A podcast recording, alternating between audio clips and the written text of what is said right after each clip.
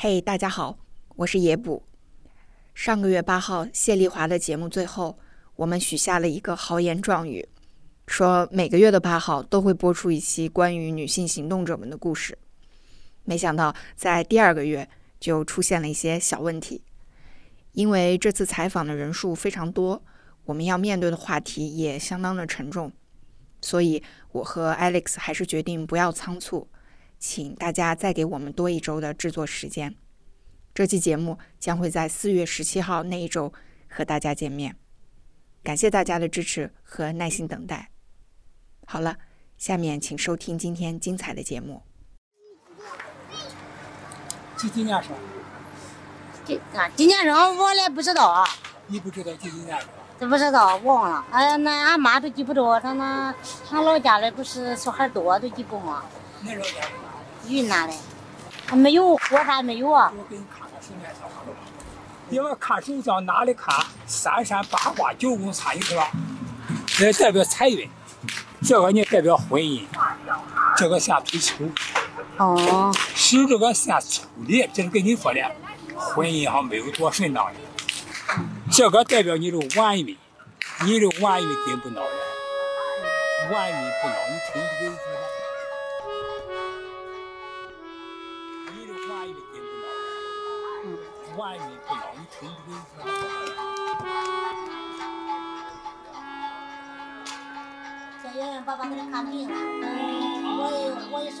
你好，欢迎收听故事 FM，我是艾哲，一个收集故事的人。在这里，我们用你的声音讲述你的故事。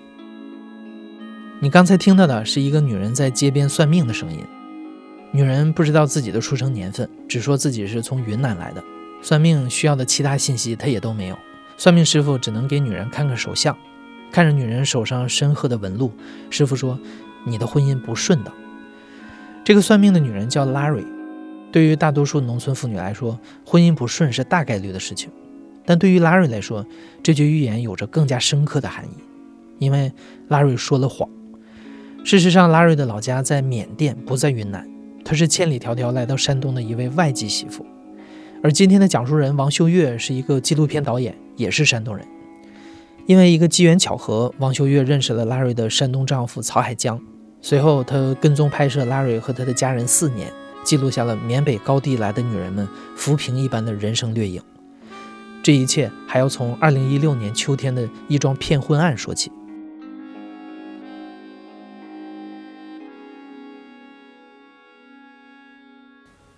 我有一个远方亲戚，他呢是，呃，跟我年纪差不多啊，但是呢，他结了一次婚。那么这个结婚的这个对象呢，是从云南、贵州那块。花钱买来的，就所谓花钱，就是他也是经过媒人给他介绍，然后拿了彩礼，大概反正前前后后花了十来万吧。但是呢，过了两三个月之后呢，这个女人呢，她就跑了，卷着钱跑了。然后这件事情对我触动很大，因为我我小时候呢都听说过，那个时候倒是挺多的。大概小时候我应该是在九十年代以后了，对我是八零后。我印象很深的就是我我们家呃邻居或者说亲戚啊，包括我爸呢单位的同事，呃他们都会聊啊哪一个镇子哪一个村子里边呃有这样外来的新娘，他们是从啊越南来的啊，或者说从缅甸来的，就就有这么一个事情。我知道之后呢，我说我能不能去拍？但是在拍摄过程当中呢，通过邻居啊，他说。呃，那隔壁的是隔壁一个县城啊。他说有一个从缅甸来的一个女的，这个女的也跑了，你要不就去看看。在山东农村的单身男性很多，想通过买婚来找媳妇生孩子的人就会多。买婚的人多了，骗婚的人自然也不会少。一个外籍媳妇跑了，这好像又是一起骗婚事件。王秀月没多想，就带着设备去了，但他没有想到，等待他的会是一个收废品的老男人。和他破败凋敝的家，这个男人叫曹海江。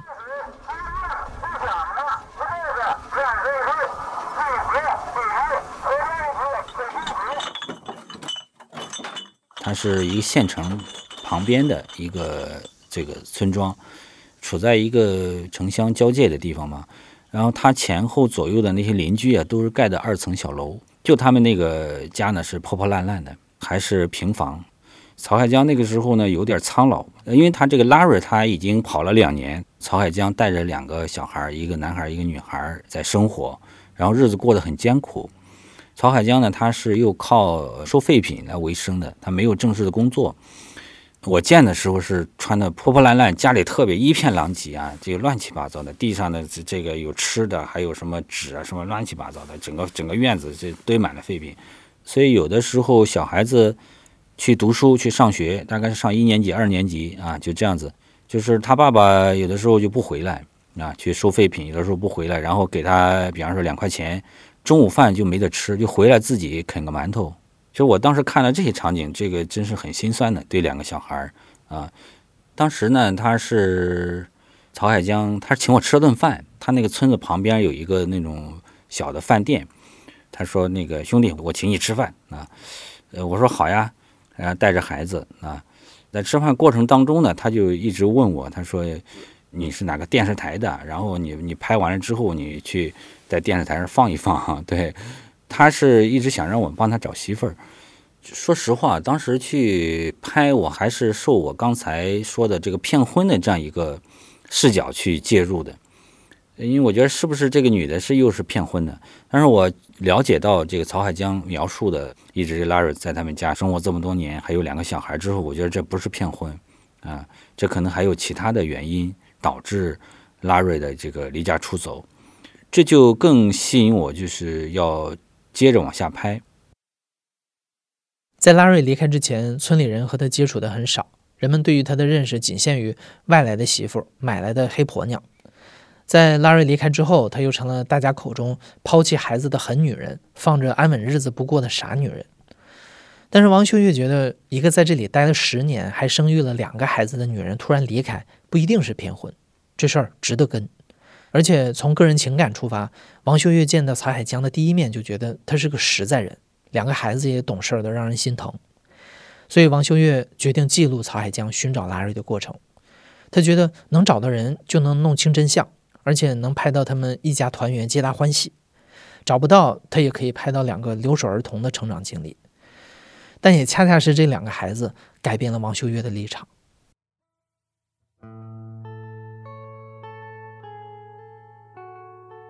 这两个小孩对他妈妈其实是一直很冷漠的。之前我问了你想不想你妈妈，呃，你想不想你妈妈回来啊？他们都是回答 no，不想。我说为什么？他们说不知道。其实那个小女孩稍微懂事一点，她会沉默一段时间，她不回答你。但那个小男孩就说不知道。当时我只想着这孩子为什么不喜欢妈妈，不想让妈妈来呀？为什么会这样呢？后来我才知道为什么小孩为什么会有这种反应。比方说，这个小女孩她就会时不时的拿照片，就是她有她妈妈的相片嘛。她妈妈当时也很年轻，就充满了笑容，脸上看着也很开心。她就放在她那个就是窗台那儿啊，就是他睡觉那个窗台那儿，有灰了他就会擦一擦，把那个相框擦干净了，然后对着我啊，你看这这是妈妈。然后他会找他妈妈以前穿的，比方说有些衣服啊啊或什么。会拿出来，他自己再穿一穿。我就再问，我说我去找你妈妈，你要不要去见她？他说好呀，在哪呀？他就会下意识的就会立马就回答你，要去。他可能是真实的想法啊，就是真实的内心的一些想法。对。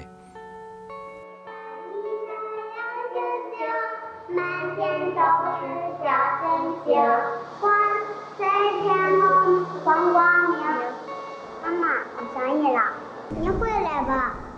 俺弟弟也想你了，你快点回来吧。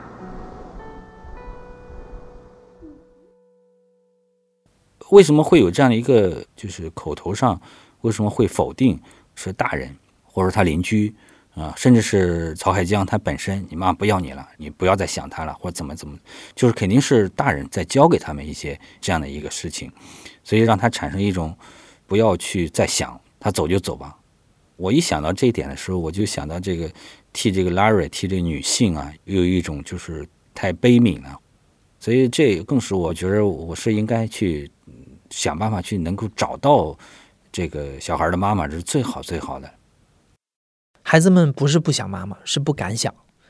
如果说一开始王秀月只是一个意外闯入的记录者，和孩子们相处了半年之后，她感受到了一种帮他们找到妈妈的责任。而且他也更加好奇拉瑞到底是一个什么样的人，他经历了什么，为什么要离开。王秀月开始更主动地跟曹海江一起去找拉瑞，他想尽力帮忙打听。但是王秀月每次问到拉瑞身边有什么朋友之类的线索细节的时候，曹海江都支支吾吾的。曹海江是不是隐瞒了什么？一个急着找妻子的人，为什么突然消沉了？王秀月觉得非常奇怪。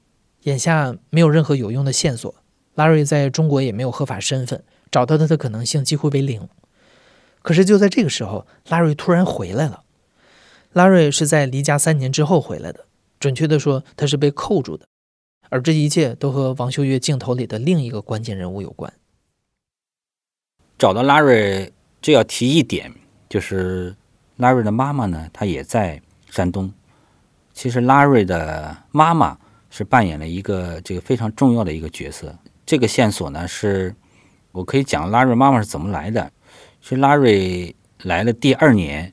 他妈妈在缅甸生病了，得了肺结核，那个地方呢是没有条件去看病的，就马上就要快不行了。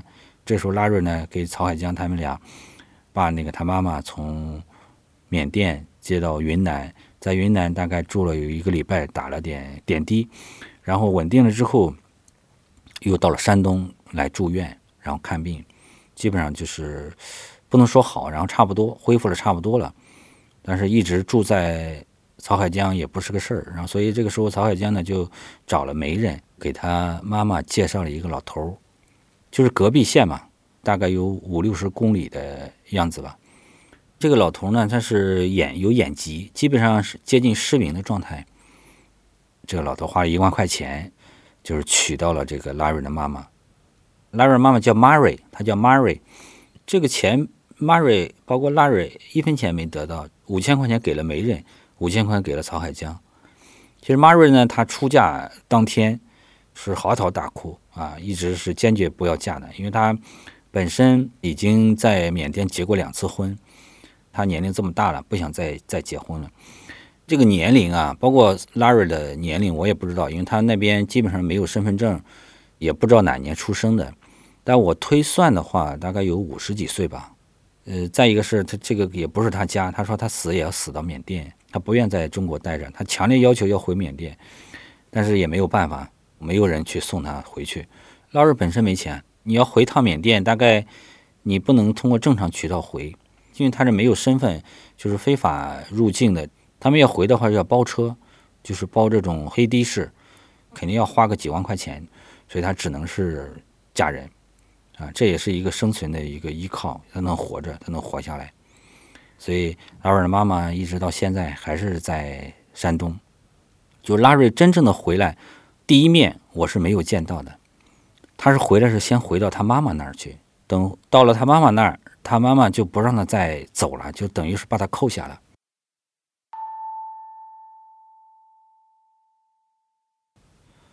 我第一次见拉瑞是在拉瑞的妈妈他那，就是 Myron 他们家。然后拉瑞呢，他是穿那个黑色的裙子。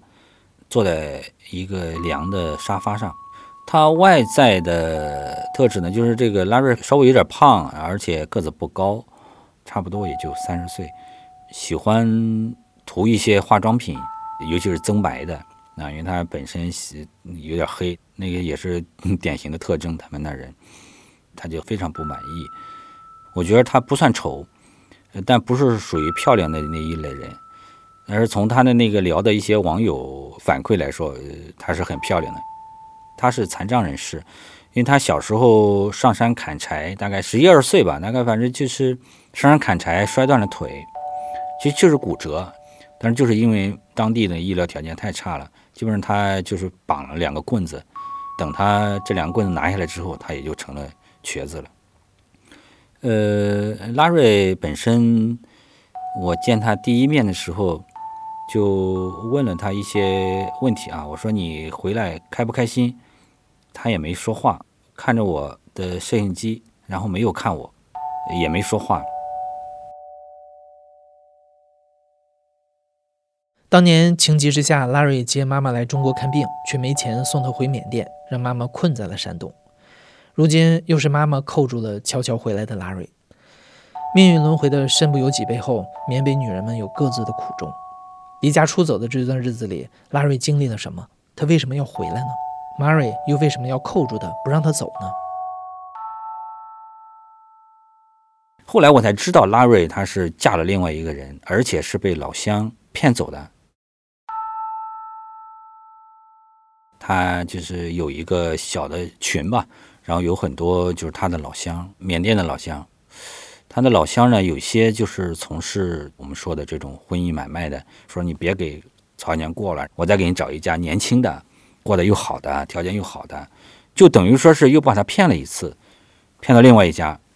生了一个女孩叫圆圆，但是她嫁的那个年轻的这个男性，就是圆圆爸爸，少了几个手指头，是残疾人，在打工的过程当中手被机器断掉了，所以他不能干重活说白了就是不怎么能挣钱嘛，一个家庭根本不够开支的，所以他妈妈想把他扣下。那第一个就是经济原因，这个 Mary 她妈妈去到就是拉瑞的她那个年轻的丈夫他们家去了一趟。到他们家一看，呃，虽然房子是盖的新房子，但是里边没有装修，生活过得还不如曹海江这家过得好，只是比较年轻。这小孩也跟拉瑞呃之间呢，因为都是年轻人，可能非常好沟通啊，生活的也很愉快。他也对拉瑞很好，可能基于这样一个原因，拉瑞是也想留在那边的。后来为什么为什么又回来，还是跟钱有关，因为曹海江。他的哥哥出车祸，因为他哥哥也是个光棍儿，出车祸死掉了，但是就是是一个植物人。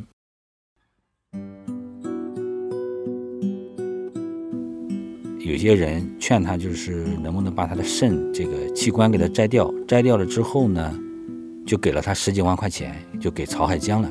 他不要钱的话，人也活不了，所以他只能是这样选择。所以有了这笔钱之后。然后曹海江就说：“我有钱了，现在，那你回来吧，我给你买个车或买什么的。”不停的说：“他说你回来，我给你怎么怎么怎么地。”所以拉瑞后来就回来了，很难选择。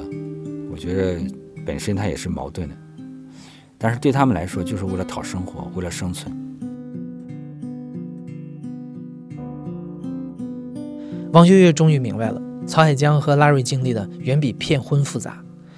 离家出走的拉瑞背后是一个组织，甚至诱骗缅甸女性婚姻迁移的通乡网络。曹海江突然的沉默，是因为他已经从骗走拉瑞的老乡那里知道了拉瑞再嫁的消息，而且这个老乡一度威胁曹海江不能告诉任何人。而拉瑞被带去一个新地方之后，他不识字，连自己在哪儿都不知道。认识了十天就和一个男人结婚，后来又生下了女儿圆圆。曹海江作为一个拾荒者，他的经济条件已经够差了。可是拉瑞新家的条件还要更差。好在圆圆的爸爸，也就是拉瑞的新丈夫，懂得体贴人，他们相处的不错。可是拉瑞回来两三个月之后，圆圆的爸爸就再娶了。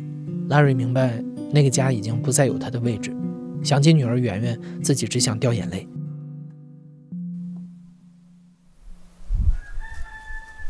我对他是啥了没有了，没关系了，他有媳妇了。光想看看闺女，现在找我找我好不找我也好，看看俺闺女那光光想掉泪，光想哭，心不得意思。当年老乡领拉瑞走的时候，说法是带你去过好日子，但对于拉瑞来说，什么才是好日子呢？你很难说拉瑞是单纯被骗了，还是这里也有他自主的选择。那年过年，曹海江带着拉瑞岳母和孩子们一起拍全家福，他很高兴，说要买一辆大奔驰。这当然只是一个玩笑，他最终买给拉瑞的是一辆老年代步车。团圆的那一刻是幸福的，让人忍不住期待未来的日子。但这期待能持续多久呢？哇，那变化太大了。起码第一点就是家变干净了，然后拉瑞还是非常爱干净的。呃，他会呃洗衣服啊，整理房间啊，给孩子洗脸呀，然后整个的家庭的面貌，我觉得跟以前完全不一样。海江也是很开心啊，我本身也很开心。我到他们家，我说我要请你们吃饭，然后就到了一个鸡公堡，他们自己说那我们吃这家。他两小孩要喝可乐，拉瑞要吃这个什么鸡肉的那种鸡公堡。哎呀，我觉得那那一刻是呃印象很深，也挺幸福的。我就记得我说了一句话，哎呀，我说，哎呀，你们家又开始过正常的一种生活，你们现在终于终于都在一起，都团圆了。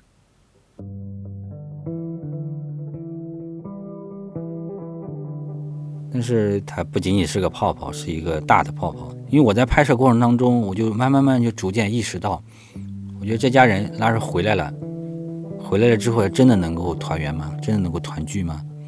这个本身是一个拼凑的家庭，最后肯定是会再次四分五裂。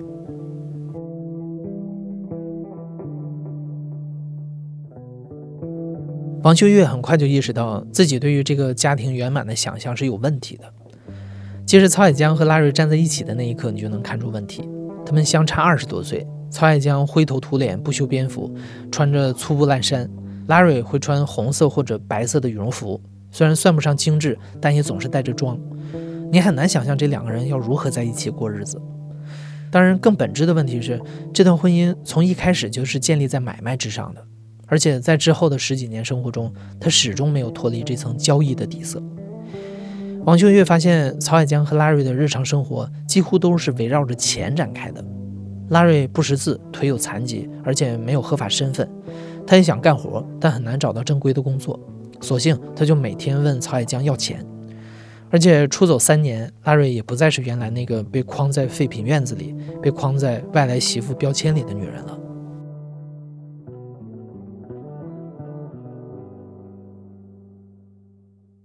在很多就是展映的过程当中，也有很观众也会提出来，为什么把这么多的要钱的镜头放在里边？其实我想说的是，他们生活本身就是这样子的。拉瑞一直给他要钱，其实每天都有这样的镜头，都有这样的事情发生。所以每次拉瑞给他要钱的时候，海江都会很头疼。从海江的这个角度来说，那么你说外来的媳妇儿，那外来媳妇儿意味着他可能过不长久，他不可能把很多钱一次给拉瑞。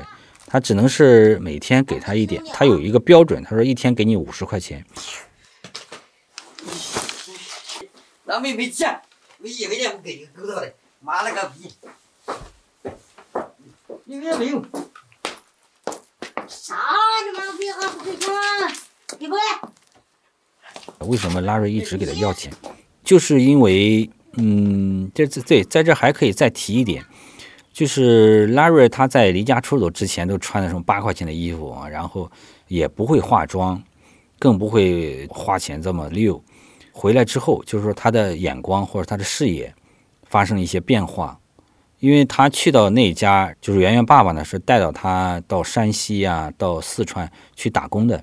他可能走了很多地方，因为拉瑞本身他没读过书，也没上过学，从一出生是在一个闭塞的环境下。他的价值判断就是能吃饱，能睡好，呃，然后到了呃另外一家，他见到大城市，见到不一样的生活的时候，对他来说可能就是一个翻天覆地的一个变化。就是这个女性，我觉得她成长了，然后她肯定有欲望，她肯定有很多对她触动的一些东西，所以她再回来之后，曹海江可能就不能满足她的一些欲望了。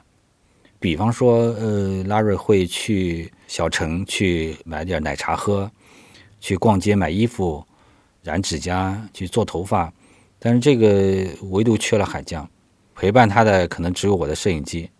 我觉得，呃，从拉瑞从一个女性，特别是她成长之后的一个现代女性来说的话，我觉得她是渴望这样的一些浪漫，但是海江是给不了她，就是再次拉瑞肯定还会再次出走。就不知道哪一天，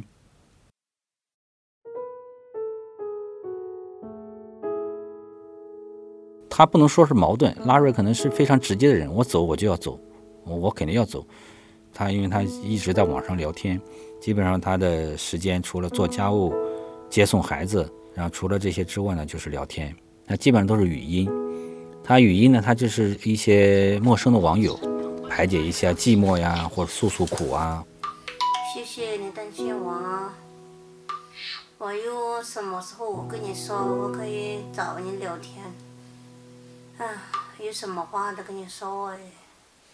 有时候好无聊啊。他不管你了，那你那个不行，那个不行，他这样。对呀，我说了，我两个不合适嘛，我也是不愿意跟他在一块儿的。啊，不是我嘛，我早都跟他分开了，知道吗？我想找一个跟他差不多大的，会疼我、爱我一辈子，会喜欢我，就够了。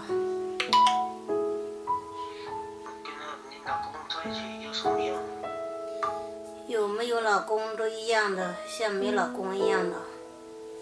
哎，哎呀，还是跟他在一起，还是不跟他在一起啊？哎呀，哎，心疼烦，这天天心烦。想死你了。是吗？想我，我想你啊。真的是俺比较想你了，知道吗？长这么美，很善良，说话又好，又好听。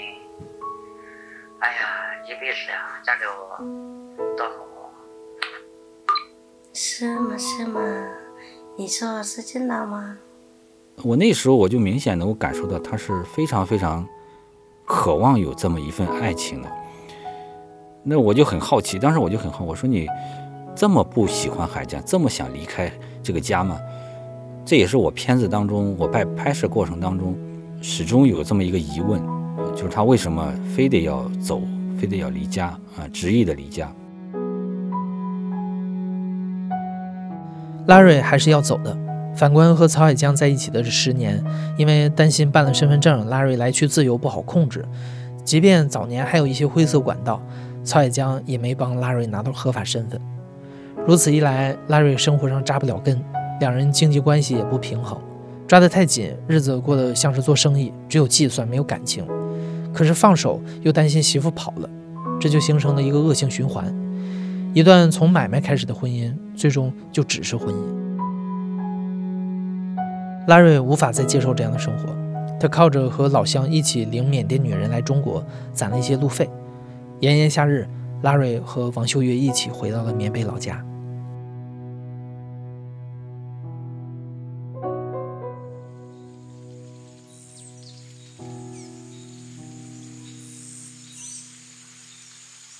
他们先到佤邦，这是缅甸善邦的第二特区，又称小中国。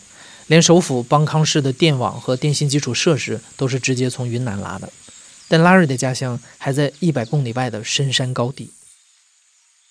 因为我去的之前是下雨，要进到拉瑞的家，呃，那个山上去的话是根本没有路，然后那个路非常难走，很原始的，就是它那个电是通不了这个农村的，它只能是通到山脚下那橡胶厂。那么我拍摄一天或者两天。没有电了之后，我要必须去山脚下，我要花一天的时间，从早晨走走到傍晚，然后在那充一晚上电，第二天早晨再走一天一上午，然后再拍几天，是非常艰苦的。然后那个村寨大概有二三十户人家，住的当地的都是那种用竹子或者用木头搭建的那种吊脚楼。这谈不上家具，他们就是能有一个地方睡的，他们是没有床的，他们直接睡地上，铺了一个非常烂的这种好久好久的毯子。据拉瑞讲，那个毯子还是当时曹海江就是领拉瑞去中国的时候，曹海江买的那个毯子，现在他姐姐还在用。缅北的雨林是湿漉漉的，这里好像总是在下雨，做什么都不方便。缅北的雨林也是忧郁的。村子里人口凋敝，无事可做。当地最主要的经济作物是橡胶，但周围的橡胶厂都是中国人开的，村子里的人只能种一些蔬菜，再卖给橡胶厂里的工人。除此之外，要说还有什么赚钱方法，那就只有贩毒了。可是，比起当地的物质条件和生存环境，更让王秀玉惊讶的还是人。来接拉瑞的是三个人，一个军人模样的男人是拉瑞的大弟弟，还有两个十来岁的男孩。你一定想不到，这两个年龄相仿的男孩，一个是拉瑞的亲弟弟，一个是拉瑞的亲儿子，也就是他的第一个儿子。拉瑞生第一个儿子的时候还不到十五岁，马瑞生最后一个儿子的时候已经四十多岁了，所以他们母女各自的儿子才会同龄。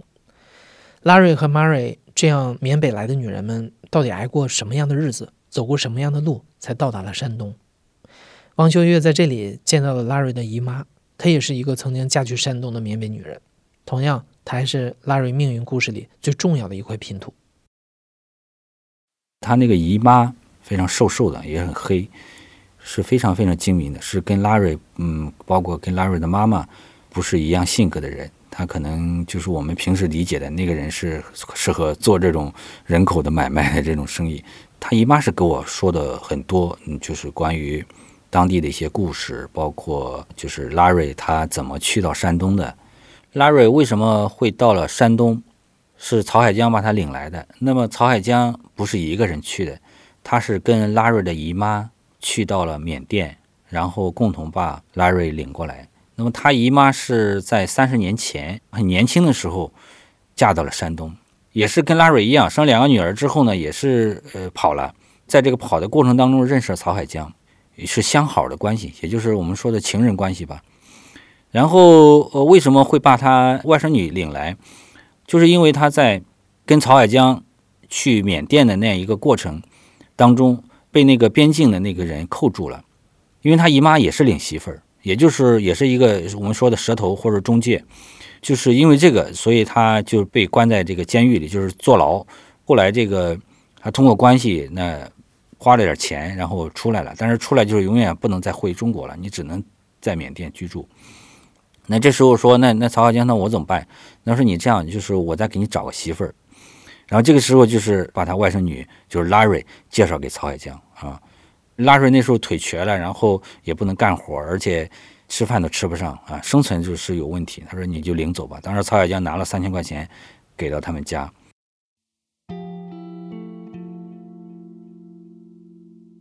那时候拉瑞的话，他姨妈说也就十五六岁，但他其实是个孩子。然后其实他是个孩子本身是不假，但是他在缅甸已经有了一个小孩了，大概也就六七个月，刚还没断奶的时候。她那个丈夫后来是因为吸毒，也是被抓了。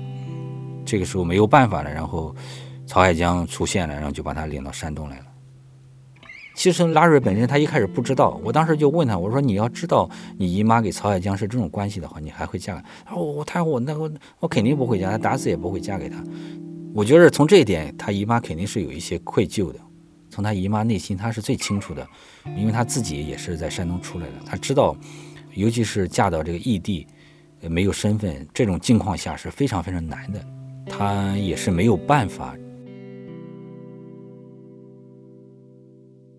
拉瑞的命运就是这样改变的：从十五岁的孩子到经历过三段跨境婚姻的女性，现在拉瑞希望去追求自己想要的生活。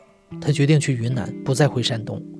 他还是想找一个相爱的人，互相支持着过日子。可是想到自己的四个孩子，拉瑞总是很无奈。对于想再成家的想法，也开始矛盾起来。十几年前，姨妈把拉瑞领给曹海江的时候，就说：“你只是娶个女人，他跟着你还是我跟着你都一样。”如今，作为一个身处婚姻买卖当中的缅北女人，拉瑞也已经接受了能生孩子是自己最重要的价值。哎呀，找上亲家们就是不相信了。你那玩意儿是孩子，那玩意儿是孩子。结果你亲家，你不给人生孩子，人不要。拉瑞他他有的时候在说：“哎呀，我生这么多孩子，到哪儿都是孩子。”他说再也不想生孩子了。但是你要不给人家生孩子，人家不愿意。从他自身来说，挺矛盾的。从那个地方那些女性来说的话，这可能涉及到我影片最后我写了一句话。致敬缅北高地那些追求幸福的那种女性同胞。嗯，其实我不去到缅北，我可能不会写这句话。之所以我到了地方去拍摄、去体会，然后我才更深的了解到拉瑞为什么执意要离开山东，离开那个家去追求自己的幸福。然后我到了那个村子，缅北那个村子，我又看到那么多到中国。去讨生活的这样一些女性，她们可能其中有一个小学生，他就告诉我，他说有一个女的，是卖到贵州还是卖到哪里？他说，我说她回来过吗？没有。我说他为什么没回来？他说因为你不给人家生孩子，人家不让你回来。一瑶的姐姐，拿三个人去中国山东去卖掉，然后就买给他们家的一个 PV，他们妈妈不想要那些孩小孩，就联系他，然后他就帮他们的嘛。他。记得他妈妈在中国，他还没有生小孩。他如果他不生小孩，他老公不给他来。就是说，你到了中国来，不管到哪个地方，只有生了孩子之后，才有可能让你回家看一看。如果不生孩子，根本就不让出家门的。真的是，哎，让人蛮痛心的。他们连追求幸福的权利都没有。你像拉瑞，可能先走出一步，先活下来了，然后他才能够追求幸福，他才能想起来追求那么一点点的浪漫。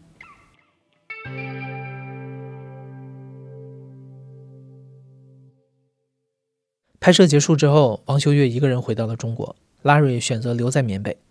后来他在邦康市的一家服装店打工，王秀月从朋友圈里看到他瘦了很多。没过多久，疫情爆发，再加上中国的反电信诈骗行动，缅北的很多中国手机号都被封掉了。王秀月没再收到过拉瑞的消息。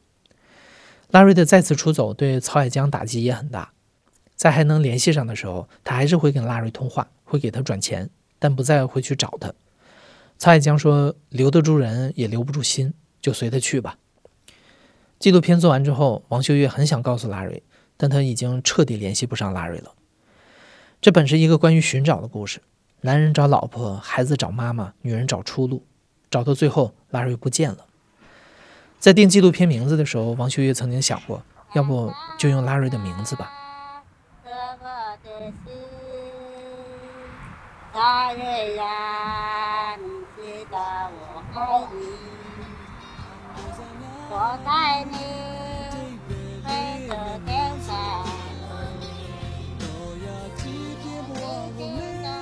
呃，拉瑞呢，他是一个他们当地的这个名字，到了这个可能不顺口吧。什么，他的邻居包括曹海江都叫他拉拉，一直都喊他拉拉。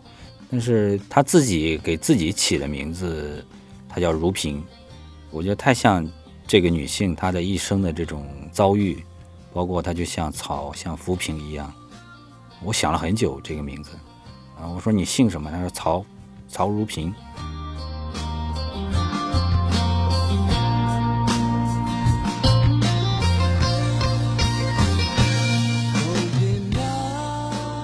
你现在正在收听的是《亲历者自述》的声音节目《故事 FM》，我是主播哲。本期节目由林峰制作，声音设计桑泉。另外，要特别感谢王秀月导演的支持。本期节目当中关于拉瑞和他家人的音频素材，都来自于王秀月的纪录片《缅北高地来的女人》，部分内容有删减。我们非常推荐你去原片当中感受完整的内容。感谢你的收听，咱们下期再见。